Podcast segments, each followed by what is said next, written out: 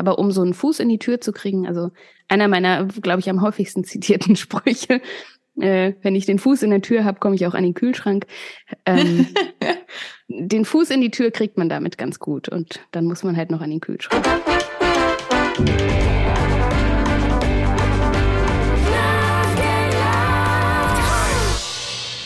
Willkommen zu einer neuen Folge der Sisters of Comedy. Mein Name ist Sonja Gründemann und ich selber mache musikalische Comedy.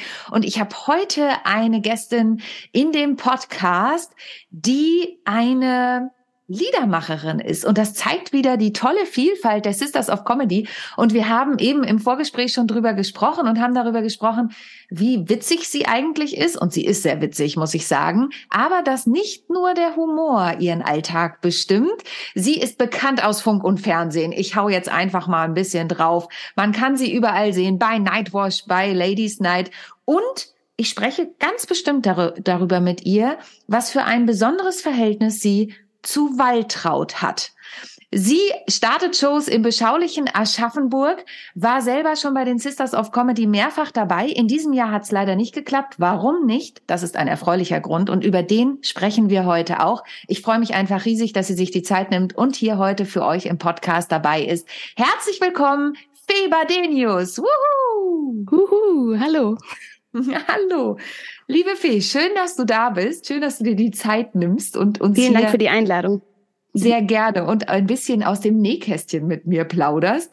Ich steig gleich mal ein. Wenn ich den Namen Waltraud höre, muss ich unwillkürlich, das verrät aber auch ein bisschen mein Alter, an der bewegte Mann denken. Kennst du den Film noch? Ja, den kenne ich noch. Äh, ich muss allerdings bei Waltraud äh, an meine Oma denken. Die Show ist oh, nämlich nach schön. meiner Oma benannt. Oh, wie schön. Also Dann, ich habe zwei Omas, muss ich der Vollständigkeit halber sagen, eine Margarete und eine Waltraud, aber genau, nach der einen Oma ist die Show benannt. Aber dann war deine Oma Waltraud oder ist deine Oma Waltraud eine sehr lustige Frau wahrscheinlich, oder? Sie hatte ihre lustigen Momente, auf jeden Fall. Ähm, es, war, es, war, so, dass wir, ähm, also der Axel Teuscher vom Hofgarten in Aschaffenburg und ich, wir haben nach einem Namen für diese Show gesucht, die eben ja den Fokus auf äh, weibliche Comedy oder Unterhaltung oder Kunst im Allgemeinen legen sollte.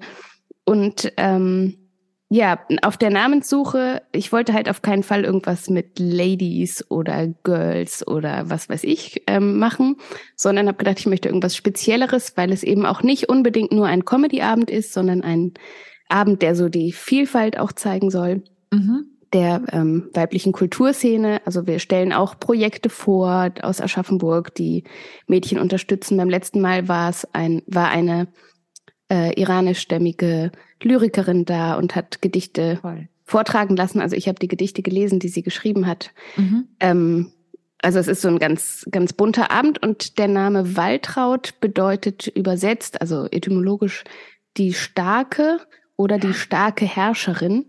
Und äh, das fand ich dann ganz passend, weil es eben einen persönlichen Bezug zu mir hat und trotzdem auch noch so ein bisschen bedeutungsvoll ist. Ja, Wie und schön. dann wurde es Waltraud. Ja, das ist, äh, das finde ich total toll. Und wenn ich jetzt mal so hingucke oder hinhöre und sage, ein Abend namens Waltraud, finde ich das persönlich schon total cool, weil mich absolut interessieren würde, was hinter so einem Namen steckt. Und du hast es jetzt eben schon gesagt, es ist eben die Vielfalt und ich finde es mega, weil du damit ja auch die Kultur und auch die weibliche Kultur in Aschaffenburg wirklich nach vorne bringst oder auch bringen möchtest. Ja, genau. Also es ist natürlich, sind nicht nur Menschen aus der Region Aschaffenburg, sondern aus ganz aus der ganzen deutschsprachigen Kulturszene da. Ähm, wir verleihen auch jeden Abend die Waltraud des Abends. Also ja, cool. ähm, das Publikum darf Vorschläge machen, wer ist eine besonders starke Frau, eine Frau, die irgendwie eine Bestärkung bekommen soll oder irgendwas. Ich bringe dann jedes Mal einen Preis mit und dann ähm, macht das Publikum Vorschläge und ich wähle dann mit den Gastkünstlern aus, wer die Waltraud des Abends wird und die kriegt dann immer Karten für die nächste Show und so. Toll. Also es ist so ein ganz, ganz bunter Mix. Sehr schön. Und ähm, du hast mir verraten, die nächste Show, das spoilern wir hier an dieser Stelle schon mal, findet am 26.01. statt. Wenn ich da jetzt hinkommen möchte, gehe ich einfach auf deine Homepage und finde die Tickets oder wie mache ich das am besten? Genau, am besten wäre sogar, glaube ich, direkt auf die Homepage des Hofgarten Theaters zu gehen. Okay. Also der Hofgarten vertreibt ja seine Tickets, aber bei mir auf der Seite ist natürlich auch der Link zum Hofgarten. geht man Sehr in einen schön. Umweg mehr. Aber man das, kann natürlich auch auf meine Homepage klicken, da habe ich gar nicht. Ich wollte gerade sagen, denn ein Klick auf deine Homepage lohnt sich auf jeden Fall. Du hast nämlich ganz tolle Videos auf der Homepage und damit machen wir quasi, wir sind ja voll eingestiegen, nochmal einen kleinen Schritt zurück. Ich habe dich ja angekündigt als Liedermacherin und vorhin im Vorgespräch hast du mir verraten, weil ich gesagt habe, Fee, wenn ich mir deine Videos angucke, du bist ja eben, wie ich schon gesagt habe, auch im Fernsehen bei Ladies Night und bei Nightwash, aber du hast ja auch durchaus nachdenkliche Texte. Ähm, und dann hast du mir verraten, na ja, das hält sich so ein bisschen die Waage. Wenn ich jetzt zu einem Abend von Feberdenius komme, was erwartet mich denn da? Bin ich da die ganze Zeit am Lachen, weil wir ja bei den Sisters of Comedy sind, oder sind da auch andere Töne zu hören? Mm. Also, du kannst natürlich den ganzen Abend lachen, wenn du das Bedürfnis hast. Aber von meiner Seite würde ich sagen, ähm, ist es auf jeden Fall ein Gemisch aus allen Emotionen. Also ich versuche mhm. alle Emotionsbereiche mal anzuteasern oder irgendwie anzusprechen. Ähm, es gibt sehr lustige Momente und es gibt auch sehr traurige Momente oder nachdenkliche Momente. Ich lese auch manchmal eine Geschichte vor und ich erzähle mhm. ganz viele kleine ähm, Anekdoten aus meinem Leben, die teilweise natürlich ähm, erfunden sein könnten, so möchte ich mal sagen. Mhm. Meistens ist alles die Wahrheit, was ich erzähle, aber es sind so absurde Sachen, die ich erlebt habe, dass die Leute denken, es wäre ausgedacht. Ähm, ja, und es spricht, glaube ich, ganz viele Gefühlsbereiche an. Also ich erlebe das ganz oft, dass Leute mal weinen, mal lachen. Mhm. Ähm, allgemein ist schon mein Anspruch, Unterhalterin zu sein. Also ich mhm. möchte schon dass die Leute ähm, ja sich unterhalten fühlen, aber Unterhaltung muss ja nicht zwingend immer lustig sein. Absolut, da bin ich vollkommen bei dir. Das geht mir ähnlich. Und ähm, ich weiß noch, weil du das eben gesagt hast mit dem Geschichten erzählen und es ist überzogen bei meinem allerersten Programm, das ist jetzt auch schon über zehn Jahre her und war noch ganz anders als meine jetzigen Programme, habe ich am Anfang immer nach der Einleitung gesagt, ob es alles so wahr ist, wer weiß. Also ja. Ähm, genau, ich sage auch mal, es ist alles autobiografisch zwischen 0 und 100 Prozent. Ja, cool. Ja, das ist auch super. Und ähm, ich finde es total super, weil ich finde, Emotionen sind einfach so wichtig. Und äh, wenn wir Menschen berühren, also mir geht's zumindest so, dann haben wir ein ganz großes, ja, eine ganz große Sache erreicht, finde ich. Also das, deswegen finde ich das so toll. Wir haben, du bist ja aber auch nicht nur alleine unterwegs, du hast ja richtig eine Band, die man auch auf deiner Homepage findet, ne? Genau, also ich muss leider sagen, die Pandemiejahre haben die Band ein bisschen zerschossen, vor allem mhm. terminlich. Ähm, mhm. und auch natürlich finanziell, organisatorisch sind viele mhm. Veranstalter im Moment etwas zögerlich, die Band zu buchen.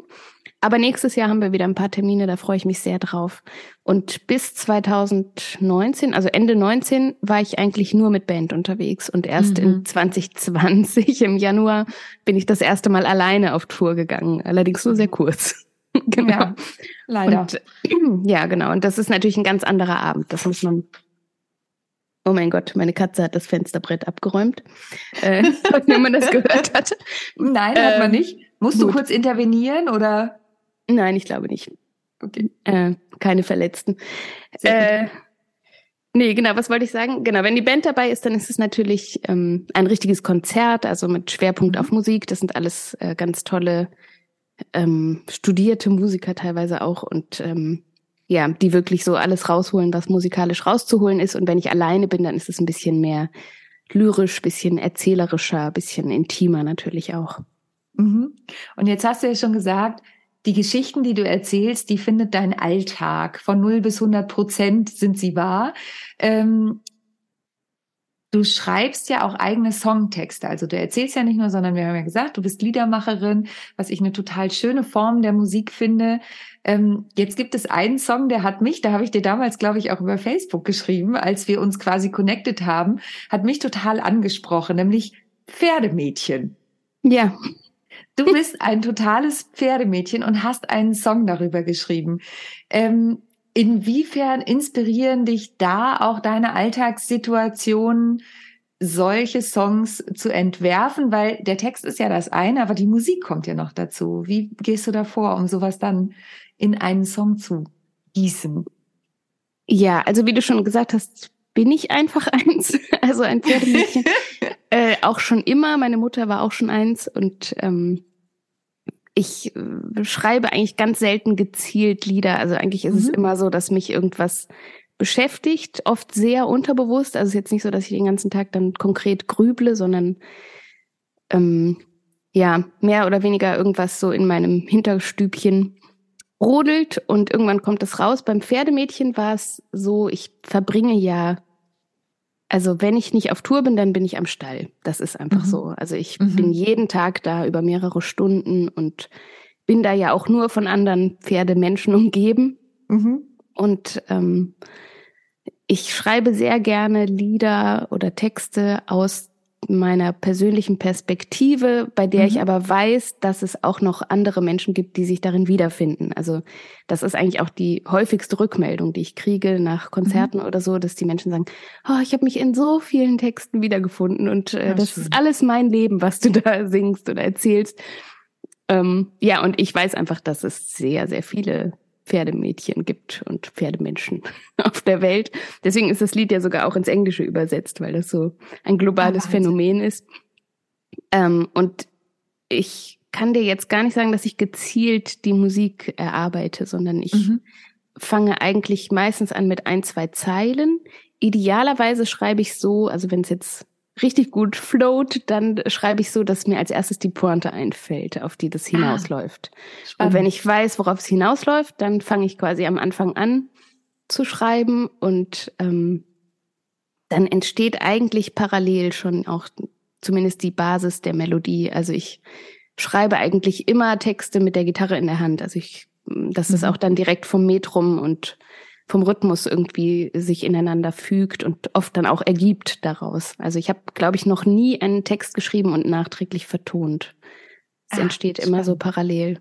Ja. Und ähm, also ich muss ja sagen, Pferdemädchen hat mich eben angesprochen, weil ich immer den Spruch von einer Freundin von mir im Ohr habe. Die habe ich erst vor ein paar Jahren kennengelernt und dann sprichst du ja nicht zuerst über deine Vergangenheit und was du früher gemacht hast, ähm, und ich habe halt zehn Jahre lang voltigiert, also Touren auf dem mhm. Pferd gemacht ne, und war da auch total drin. Und durch meine Tochter bin ich jetzt wieder zurück zu den Pferden gekommen. Meine Tochter ist jetzt sieben und die hat halt ganz klein schon auch einen Bezug zu Pferden gehabt und das finde ich halt mega cool. Und diese Freundin von mir, die ich halt aus dem Business-Kontext kenne und so, die sagte irgendwann, ich wusste gar nicht, dass du ein Pferdemädchen bist. Und es hatte so ein bisschen so, du bist ein Pferdemädchen. Habe ich gedacht, okay, den Begriff, den hatte ich nicht so vor Augen, aber es ist doch nichts Schlimmes daran, Pferdemädchen zu sein. Also Pferde sind so wunderbare Tiere und spiegeln so unglaublich die Menschen, finde ich. Ähm, von daher finde ich das mega spannend. Ich weiß nicht, wie da deine Erfahrungen sind. Naja, es wird halt oft von Leuten verwendet, ähm, um irgendwelche Klischeebilder zu bestätigen oder ähm, sich selbst da drin, da drin zu bestätigen, die Klischees. Äh, zu sehen. Allerdings ähm, muss ich sagen, ich erfülle die ja auch. Also mhm. insofern finde ich das jetzt nicht schlimm. Und es ist schon auch so, zumindest ist das meine Wahrnehmung. Also ich habe ähm, ein eigenes Pferd, nicht immer das gleiche, aber ein Pferd oder Ponys seit ich elf war. Da haben wir mhm. das erste Pony äh, angeschafft damals. Ähm, und es ist schon so, dass es ein spezieller Menschenschlag ist. Das habe ich schon das Gefühl. Mhm sehr unterschiedlich natürlich. Also ich mhm. ähm, habe ja angefangen mit Englischreiten, ähm, was dann eher so in Richtung Turniersport, vor allem in Deutschland, mhm. ist es halt das Englischreiten. Und ich bin aber vor ein paar Jahren auf Western umgestiegen und das ist eine ganz andere Welt. Also das Total. sind auch einfach ganz andere Menschen, die sich damit beschäftigen. So. Mhm. Und ähm, die Pferdemädchen-Klischees, die werden doch eher im Englischreiten erfüllt. Und mhm. im Westernreiten muss ich leider sagen, da sind wir alle ein bisschen lässiger.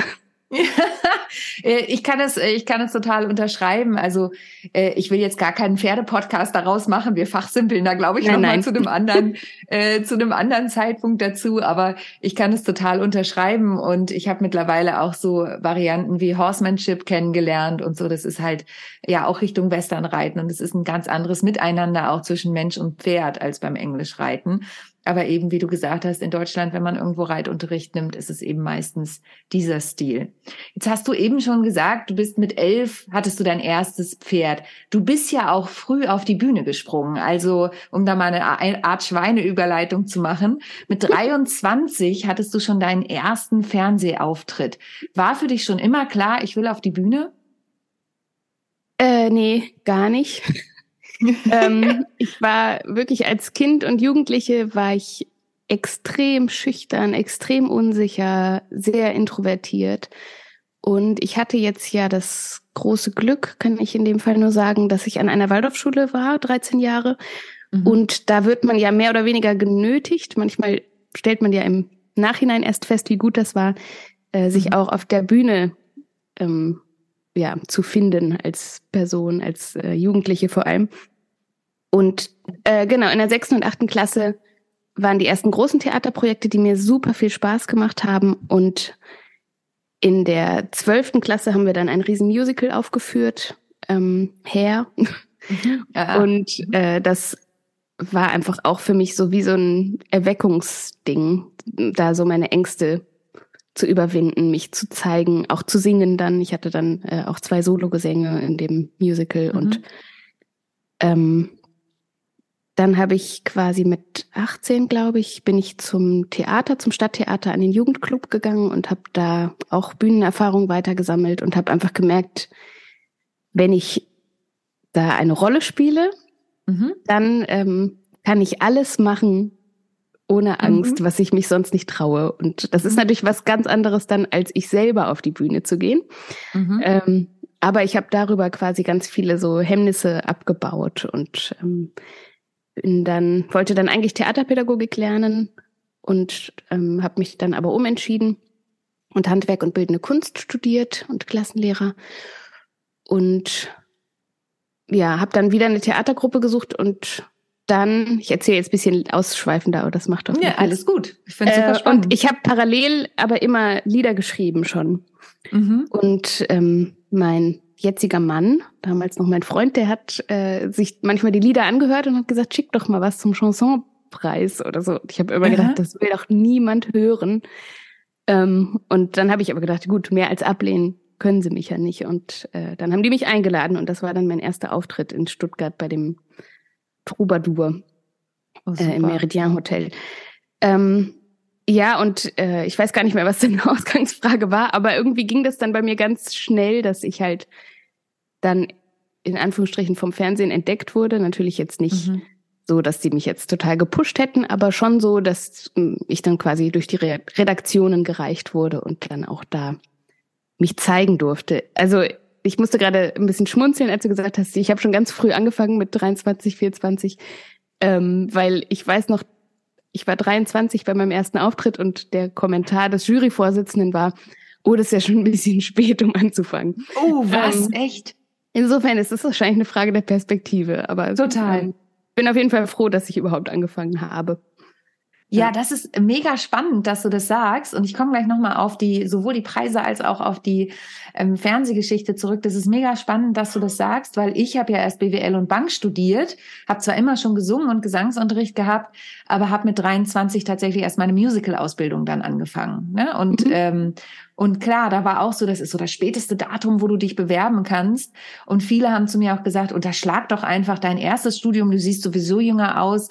Und ich bin ja aber so jemand, ähm, ich finde, A, ist Alter total re relativ und B, ist es nie zu spät, seine Träume zu leben, so ungefähr. Ne? Also von daher finde ich das mega spannend, dass er das gesagt hat, denn ich finde, als Solistin auf die Bühne zu gehen und dann auch im Fernsehen zu landen mit 23, mit deinen eigenen Sachen, die du machst, das finde ich aus meiner Perspektive mega cool.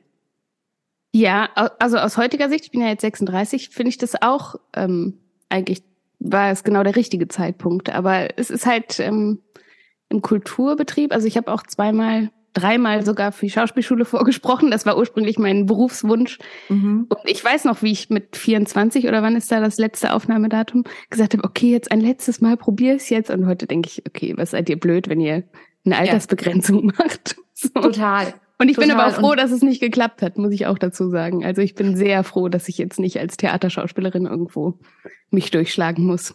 Das verstehe ich auch total, weil das äh, Kapitel für mich auch mittlerweile geschlossen ist. Ähm, ich sage mal, ich bin gar nicht mehr regiekompatibel um, unbedingt in so einem mhm. Stück. Also dafür habe ich zu viele eigene Sachen gemacht. Ja. Ähm, aber ja, spannend, weil ich tatsächlich auch damals, ich war 23, fast 24 und habe mich dann an einer privaten Musicalschule beworben ähm, weil ich dachte, ich bin zu alt für die staatlichen. Also da kam das auch, ne? Und im Nachhinein habe ich erfahren, oh, da hätte ich durchaus noch eine Chance gehabt. Aber es ist sowieso so, wie es ist. Jetzt hast du nicht nur bei dem Chansonpreis beim Troubadour mitgemacht, sondern du hast ja auch schon einige Preise gewonnen in deinem Leben. Also du hast ja schon den ein oder anderen Wettbewerb mitgemacht und bist da Preisträgerin unterschiedlicher ähm, Trophäen, sage ich jetzt mal. Ist es jedes Mal wieder für dich aufregend, in so einen Wettbewerb zu gehen? Mm, ja, also ich mache das jetzt im Moment überhaupt nicht mehr. Ich bewerbe mhm. mich auch nicht mehr, weil ich äh, ja immer mehr dahin komme, ich will das machen, worauf ich Bock habe und mhm. man kann sowieso die Sachen nicht vergleichen und was dann an einem Abend einen Preis gewinnt, das ist eigentlich so in Anführungsstrichen beliebig. Also es ist halt mhm. dann der oder diejenige, Subjektiv. wer gerade das das Publikum halt an dem Abend genau irgendwie gekriegt hat oder irgendeiner in der Jury kennt deinen Agenten oder so. Also es ist irgendwie mhm. ähm, oft sehr finde ich seltsam, überhaupt so verschiedene Kunstformen zu bewerten mhm. oder gegeneinander zu stellen. Ähm, am Anfang habe ich halt, also als ich dann, ich will jetzt nicht sagen beschlossen, beschlossen klingt so, als hätte ich das richtig vorgehabt, so war das nicht, mhm. aber als ich so reinrutschte in diese Kleinkunstszene, da habe ich einfach mich bei allen Kleinkunstwettbewerben beworben, ähm, weil ich dachte, okay, mich bucht ja niemand für mhm. einen ganzen Abend, weil niemand mhm. weiß, was ich mache. Ich bin ja noch komplett mhm. unbekannt. Und dafür sind natürlich Wettbewerbe super, weil man ja erstens vor einem meistens vollen Haus spielt, weil die mhm. Leute kommen ja, um den Wettbewerb zu sehen. Zweitens spielt man vor ganz vielen Veranstaltern oder ähm, anderen Menschen, die was zu sagen haben in der Kulturszene. Und ähm, wenn man den Preis hat, kriegt man ein bisschen Aufmerksamkeit. Mhm. So, man muss aber noch nicht den ganzen Abend stemmen, meistens ja höchstens 20 Minuten oder so. Ähm, insofern ist es, glaube ich, um sich so vorzustellen in der Szene, ist das ein total guter Weg. Und äh, zu der Aufregung kann ich nur sagen, ich bin eigentlich nicht mehr aufgeregt, wenn ich auf mhm. die Bühne gehe. Das heißt aber nicht, dass ich nicht angespannt bin. Also ich mhm. sage immer, ich bin aufgeregt, aber ohne Angst. Also mhm. früher, früher war ich aufgeregt mit Angst und fand es mhm. ganz furchtbar. Ich weiß auch, bis heute frage ich mich immer, wieso habe ich eigentlich weitergemacht, wenn ich es so unangenehm empfunden habe. Ähm, aber heute bin ich so, habe ich so eine Bühnenanspannung, aber keine Angst mehr rauszugehen, weil ich doch gemerkt habe, und das ist eigentlich eine der schönsten Erkenntnisse für mich, dass ich mich auf mich selbst verlassen kann. Also mhm. Selbst mhm. wenn ich vorher das Gefühl habe, oh, ich bin überhaupt nicht in der Laune oder ich habe gar keine Lust oder mir geht's nicht so gut, wenn ich dann auf der Bühne bin und da kommt die erste Reaktion des Publikums, dann funktioniere ich. So. Mhm. Und damit mhm. meine ich jetzt nicht, dass ich irgendwas abspule, sondern ich kann mich dann auf mich verlassen, dass ich dann mhm. anfange, die Leute zu unterhalten auf eine Art und Weise. Und ja. das ist total schön, also mit mir selber diese Erfahrung zu machen. Das kann ich total unterstreichen. Ich habe gerade in meinem anderen Podcast eine Folge dazu aufgenommen, dass ich keine Lust hatte, auf die Bühne zu gehen. Und tatsächlich, ich gestehe es hier, wir sind ja fast unter uns, war das äh, bei den Sisters of Comedy, weil ich tatsächlich auch ein Stück weit frustriert war, weil die Häuser so schlecht besucht waren und ähm, das alles für den guten Zweck war und die anderen Comedians extra gekommen waren und so weiter. Und ähm, das Publikum merkt es dann gar nicht, ne? weil, weil wir funktionieren dann irgendwie. Das macht natürlich auch die Erfahrung. Das wird bei dir auch ein großer Anteil, nämlich an die Erfahrung sein, ähm, die uns dann die Beruhigung gibt. Ich sage bewusst jetzt uns, weil ich glaube, mir geht's einfach so ähnlich. Aber am Ende habe ich in dem Fall tatsächlich gedacht, oh, ich bin nicht so richtig zufrieden. Ich hätte mich doch gern noch ein Stück besser vorbereitet. Das Publikum hat es wahrscheinlich gar nicht gemerkt, aber ich habe auch ein besondere Zusammenstellung gespielt von meinen beiden Programmen und, ähm, mhm. und habe hinterher gedacht, ach, da hätte ich noch ein Stück mehr äh, drauflegen können. Das hat wahrscheinlich keiner gemerkt, aber ja, da war ich irgendwie auch. Und dann habe ich halt eine Podcast-Folge darüber gemacht, wie gehe ich damit eigentlich um, wenn sowas ist. Aber es geht heute ja nicht um mich, es geht um dich. Und ähm, wir sind von den, du hast jetzt tollerweise schon so ein bisschen deinen Weg beschrieben und auch, wie es dir da geht. Wir haben vorhin auch kurz drüber gesprochen, bevor wir die Aufnahme gestartet haben, ähm, dass du ja eben auch im Fernsehen unterwegs bist und dass man aber im Fernsehen nur einen kleinen Ausschnitt von dem sieht, was du ja auch an Emotionen zu bieten hast. Ähm, zum einen fand ich es eben total interessant, was du mit den Wettbewerben gesagt hast, dass man da dranbleiben soll, dass das natürlich für Bekanntheit sorgt. Und das ist wahrscheinlich auch was, was du jüngeren Kolleginnen und Kollegen empfehlen würdest, da da loszugehen? Kann ich das? Ich, ich weiß, ich öffne die Frage nochmal, bevor ich zur eigentlichen Frage komme. ähm, ja. Aber ist das was, was du empfehlen würdest? Wenn ich würde sagt, das ich empfehlen. Auch? Mhm, ich würde das empfehlen, weil man viele Menschen kennenlernt aus der Branche, also auch mhm. ähm, andere Künstler oder eben Veranstalterhäuser. Man lernt überhaupt das Touren kennen. Es ist gut organisiert. Man verdient nicht unbedingt viel, meistens, mhm. ähm, außer man gewinnt den Preis, dann hat man natürlich Glück. Ähm, aber es ist, äh, glaube ich, ganz gut, um so reinzuschnuppern. Mhm. Allerdings muss man da ganz dringend natürlich, wenn man das empfiehlt, sagen, bitte ohne Erwartung, dass es irgendwie, mhm. äh, ja, dass man irgendwas gewinnt oder so, weil eben, mhm. was ich eben schon sagte, die Vergleichbarkeit gibt es ja einfach nicht in der mhm.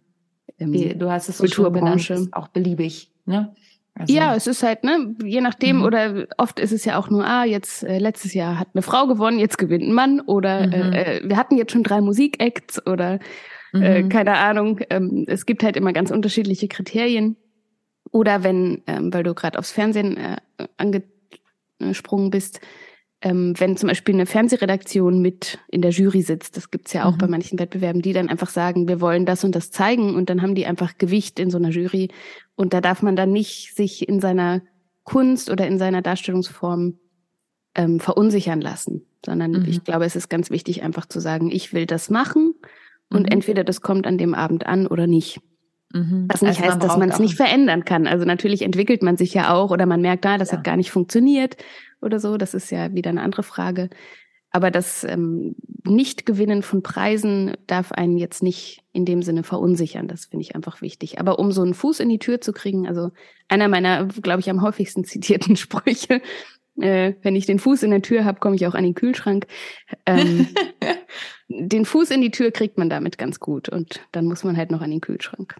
Ja, super. Ähm, jetzt hast du eben auch schon gesagt, die Jury, die in, ähm, in der Jury sitzt vielleicht die Fernsehredaktion und damit schließe ich die Frage, die ich eigentlich aufmachen wollte, aber mir war das nochmal ja. wichtig, weil ich das auch immer gut finde, von erfahrenen Künstlern was für welche mitzugeben, die vielleicht überlegen, oh, mache ich's oder mache ich's nicht. Ich glaube, das Wichtige ist, sich da auch eben, wie du es auch angedeutet hast, einfach auch ein dickes Fell anzulegen und ähm, und auch trotzdem weiterzumachen. Weiterzumachen ist eben auch ein Thema. Du hast mir erzählt, im Fernsehen ist es oft so, dass sie eben die witzigen Aspekte sehen wollen. Also nicht so die traurigen und ernsten, sondern eher die witzigen. Wie sind da deine Erfahrungen und worauf glaubst du, läuft es zurück? Naja, mir würde jetzt auf Anhieb keine einzige Sendung einfallen im öffentlich-rechtlichen. Ich überlege gerade, ähm, bei der es nicht um Unterhaltung im Sinne von Comedy geht, wo man mhm. Musik spielen könnte. Mhm. Also ich komme ja jetzt nun aus dem musikalischen Bereich. Es gibt manchmal bei Aspekte, dass da irgendjemand einen Song spielen darf, aber das ist jetzt nicht der, die Ausrichtung der Sendung, dass man mhm. da Musik hört. Ähm, es gibt auch mal, ich habe mal ein Format mitgemacht im WDR, Sounds Like Heimat. Mhm. Das wurde dann auch gezeigt. Ähm, und da ging es jetzt auch nicht um lustige Songs, aber es ist einfach ähm, wenig Raum für Liedermacher-Themen. Also es gibt dann halt mhm. nur so Sonderformate, keine Ahnung, Lieder auf Bands oder sowas, wo mal ein Festival gezeigt wird, aber es ist jetzt nicht, nicht so, wie es diverse Comedy-Shows gibt, in denen man mal ein lustiges Lied spielt oder so. Mhm. Ähm, insofern ist es einfach eine, ja, ein, eine Sache der Nachfrage sozusagen. Und ich habe auch ähm, wenn ich die Gelegenheit habe, dann spiele ich auch mal ernste Songs. Also ich war mhm. jetzt vor kurzem ähm, zu Gast bei Alphonse und Gäste mhm. im saarländischen Rundfunk. Das wird erst noch ausgestrahlt am 23.12., glaube ich. Da Ach, hatte ich 20 Minuten und ähm, da habe ich auch, ich muss mal kurz überlegen, zwei oder drei ernste Songs untergebracht. Mhm. Ob die die dann rausschneiden, das ist dann die andere Frage. Ah. Also da bin ich selber gespannt, welche Lieder es dann in die Sendung schaffen. Mhm. Und äh, wie gesagt, ich versuche dann schon trotzdem zu unterhalten. Ich finde ein ernstes Lied, ich moderiere zum Beispiel auch manche ernsten Lieder lustig an, mhm. weil eben viele Themen, das sind eigentlich meine Lieblingsthemen, haben ja so beides. Also mhm. wenn das so mhm. eine Gratwanderung ist ähm, zwischen lustig und traurig und man eigentlich ähm, je nachdem, wie man das ähm, Sujet beleuchtet, dann ähm, beide oder alle Emotionen empfinden kann. Das ist eigentlich mein Lieblings, meine Lieblingskunstform. Schön. Das klingt total gut. Ähm, Lieblingskunstform, wir haben vorhin schon gesagt, das Schöne bei den Sisters of Comedy ist ja, dass so viele Kunstformen auf der Bühne sein können. Und du hast ja vorhin auch eingangs schon erzählt, bei einem Abend namens Waltraud machst du auch, nimmst du nicht nur lustige Leute dazu, sondern machst alle möglichen Kunstformen. Warum ist es dir so wichtig, bei einem Projekt wie den Sisters of Comedy dabei zu sein? Dieses Jahr konntest du nicht, das hast du mir vorhin schon verraten, weil du, Gott sei Dank, ich feiere jeden, der das sagen kann, so viel auf Tour warst, dass es einfach zu viel geworden wäre. Ich finde es großartig, weil ich einfach toll finde, wenn viele Auftritte stattfinden. Ähm, aber warum ist es dir so wichtig, so ein Projekt wie Sisters of Comedy mitzumachen? Ähm, zum einen finde ich es ganz wichtig, dass sich die Frauen in diesem Fall ähm, vernetzen. Also, mhm. dass man einfach irgendwie feststellt, oh, wir sind ganz schön viele. Also die Camila hatte ja mal diese lange Liste, die sie auch auf der Kulturbörse in Freiburg ausgerollt hat, wie viele Frauen es eigentlich gibt. Und ich mhm. glaube auch, dass die Sisters of Comedy einen großen Anteil daran haben, dass die Veranstalter irgendwie merken, oh, da, es gibt ja tatsächlich Frauen, weil das ist ja doch mhm. einer der häufigsten Sprüche, die man hört. Irgendwie, es gibt ja einfach nicht so viele lustige Frauen. Ähm, und zum anderen finde ich einfach diesen Aspekt des Wohltätigen, ähm, dass man irgendwie dann auch auf andere Projekte aufmerksam macht in der Gesellschaft und diese dann unterstützt. Das mhm. finde ich einfach immer super. Also da bin ich immer für zu haben, wenn man ähm, ja auch über seinen eigenen Tellerrand hinausschaut. Und ich weiß, ich war ähm, ja schon bei verschiedenen Sisters-Abenden da und meistens ging es dann um die Frauenhäuser, einmal ging es mhm. um einen Mädchenfußballverein und so, aber das, die Projektvorstellungen, das fand ich eigentlich so beeindruckend und ich weiß nicht, ob das anderen auch so geht, aber wenn die dann erzählen von ihrer Arbeit im Frauenhaus, mhm. dann denke ich immer, boah, es ist eigentlich so belanglos, was ich hier mache und ihr macht einfach so krasse tolle Arbeit und ähm, mhm. das ist für mich so ja einer der äh, eine der treibenden Kräfte so zu sagen, mhm. ey, da bin ich auf jeden Fall dabei und unterstütze das. Mhm. Das finde ich super. Wir hatten dies Jahr auch ein Frauenhaus, den wir gespendet haben und ähm, ich fand, ich finde es auch so toll. Ich interview die dann auch immer, ähm, um so ein bisschen Hintergrundinfos zu bekommen. Und ich glaube, das sind immer so Menschen, die so ein bisschen im, ich will nicht sagen Untergrund, aber im Hintergrund natürlich arbeiten. Aber es ist einfach so wichtig, diese Projekte, den, den, diesen Projekten auch eine Bühne zu geben. Also das finde ich auch immer ganz Genau, ganz und die, es ist ja auch der Sinn, dass sie im Hintergrund sind, weil sie ja äh, gar nicht, nicht so sichtbar viel, sein dürfen. Genau, gar nicht so Klar. sichtbar sein dürfen. Genau. Ähm, aber umso schöner finde ich dann einfach zu, auf diesem Weg zu zeigen, dass man das im Bewusstsein hat und äh, genau. ja, das dann eben auch zu unterstützen, diese Arbeit. Super. Liebe Fee, wir, wir nähern uns langsam schon dem Ende der Episode. Ähm, die Zeit ist gerast, aber ich habe mal zwei Fragen, die ich am Ende gerne noch stelle. Mhm. Ähm, die eine Frage ist, gibt es eine Bühnensituation, von der du, an die du dich erinnerst oder äh, darf Bühne jeglicher Art sein, an die du dich erinnerst, von der du sagst, es ist mir einmal passiert und das möchte ich auf gar keinen Fall, dass mir das nochmal passiert, aber ich habe was Großes draus gelernt oder eben auch nicht. Gibt's da was, ähm, was du mit uns teilen möchtest, uns verrätst, unseren Zuhörerinnen und Zuhörern verrätst?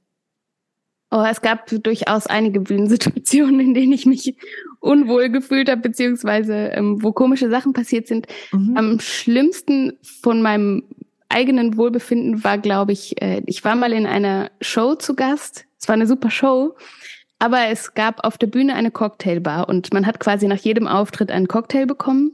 Mhm. Und ich trinke eigentlich überhaupt keinen Alkohol, mhm. ganz, ganz selten mal, de an dem Abend dann schon. Und ich habe so gemerkt, ich verliere ein bisschen die Kontrolle. Oh. Ähm, und ich musste halt noch spielen, nachdem ich schon zwei, drei Cocktails bekommen oh. hatte. Ähm, und das fand ich extrem unangenehm. Mir ist dann das äh, Stativ vom Mikro, das war irgendwie auch nicht so ganz, äh, also war etwas altersschwach schon und dann ist das Mikro so abgesackt und ich war mir nicht sicher, ob ich mir das jetzt nur einbilde oder nicht. Oh nein. War sehr unangenehm und ich trinke wirklich wie gesagt, so, sowieso eigentlich gar keinen Alkohol und seitdem auf keinen Fall vor einer Bühnensituation. Mhm. Ein anderes Mal war äh, bei einem Wettbewerb auch, wo ich gespielt habe und bevor ich fertig war, ähm, hat irgendjemand den Knopf ausgelöst, um den Vorhang zu schließen. Oh nein. Und das heißt, ich spielte und äh, dann kamen plötzlich von der Seite so die Vorhänge auf mich zu. Ach du Schande. Und äh, die, der Mechanismus, ich weiß nicht genau, der war auf jeden Fall so, dass man jetzt nicht den Vorhang stoppen konnte. Also man konnte den nur einmal schließen und dann wieder öffnen. Und das wollten die natürlich nicht. Und dann haben sich rechts und links jeweils drei Männer in die Seile gehangen und mussten Oh dann, Gott. um diesen Mechanismus aufzuhalten, äh, hingen die dann quasi noch für zehn Minuten da drin, bis ich fertig war und der Vorhang stoppte quasi so, dass noch so ein Meter breit, da wo ich stand, der Oh Vorhang geöffnet war. Und äh, ich glaube, fürs Publikum war es lustig und ich habe dann zum Glück die Gabe, dass ich in dem Moment auch lustig reagieren kann. Mhm. Aber es war doch sehr irritierend und komisch, muss ich sagen. Oh Mann. Ja. Da Aber zeigt sich ich, auch es wieder gibt der noch viele Geschichten. Ja, also da war ich noch ziemlich am Anfang, aber ähm, man lernt sehr viel aus solchen Situationen, muss ich auf jeden Fall sagen. Absolut. Und dann die zweite Frage, die ich immer gerne stelle. Vielen Dank erstmal ähm, für diese Geschichten. Aber die zweite Frage, die ich immer stelle, ist, gibt es eine Situation, an die du dich total gerne erinnerst, im Sinne von, die hat dich persönlich total berührt. Da standst du auf der Bühne und warst selber berührt oder nach einem Auftritt etwas, was du in total schöner Erinnerung behalten hast. Mm, Also schöne Situationen habe ich natürlich ganz viele erlebt. Besonders beeindruckend ist natürlich, wenn man vor ganz vielen Leuten spielen darf Mhm. und einen die Energie so trägt. Das durfte ich ja ein paar Mal erleben, dass da so 3.000, 4.000 Leute waren. Nicht wegen toll. mir, aber ich durfte Mhm. dann auch auf der Bühne sein. ähm, Bestimmt auch wegen dir. Aber weil- ja, genau. Ähm, aber eigentlich sind es mehr die kleinen Einzelrückmeldungen, die mich dann wirklich Mhm. berühren. Also ich habe zum Beispiel einen kleinen Fan, ein, ein Mädchen, ähm, die ist fast blind. Die hat so eine Mhm. ähm, Erkrankung, die- die sie langsam erblinden lässt und sie hat nur noch ganz wenig ähm, Sehvermögen. Und die kommt immer, wenn ich in ihrer Region Konzerte spiele, mit ihrer Familie und sitzt dann halt in der ersten Reihe und singt alles mit.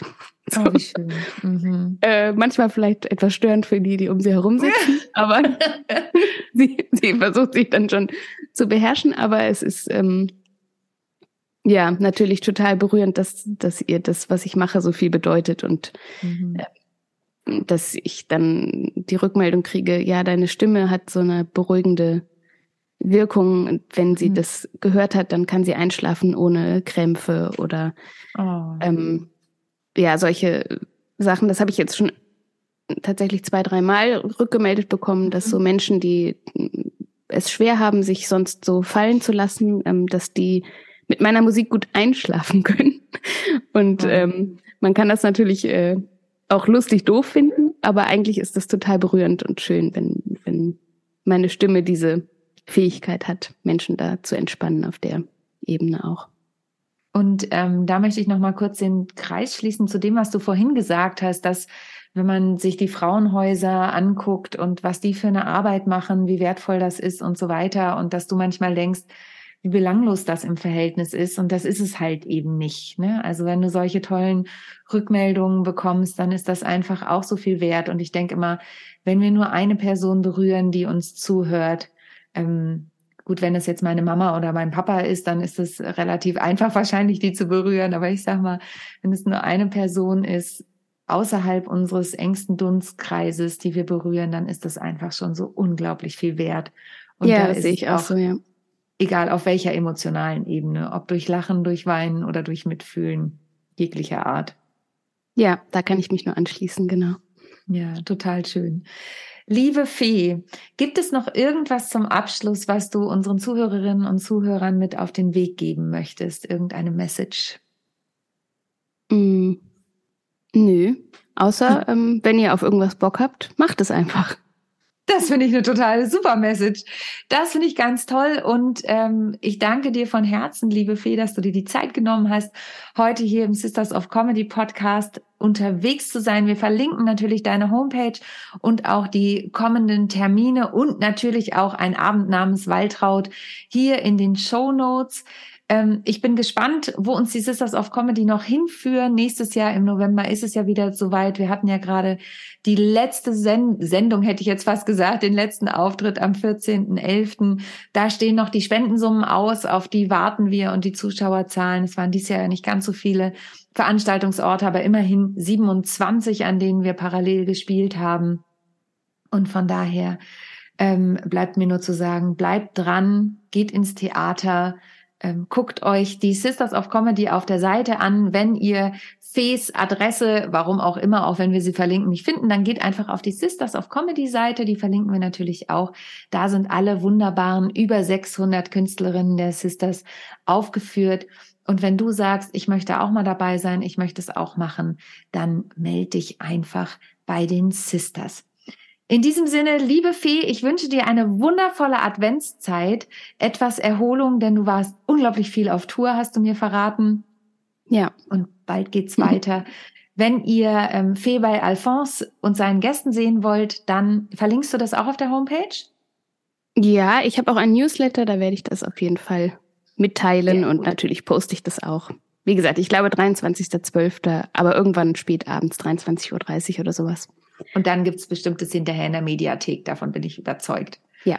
Wenn es jemandem zu spät ist. Super. Vielen herzlichen Dank. Folgt Fee auf allen Kanälen und ansonsten bleibt gesund und munter und bleibt dran, wenn es wieder heißt, der Sisters of Comedy Podcast von und mit mir, Sonja Gründemann, geht ins Theater, genießt die Adventszeit und bis bald. Tschüss. Bis bald. Tschüss.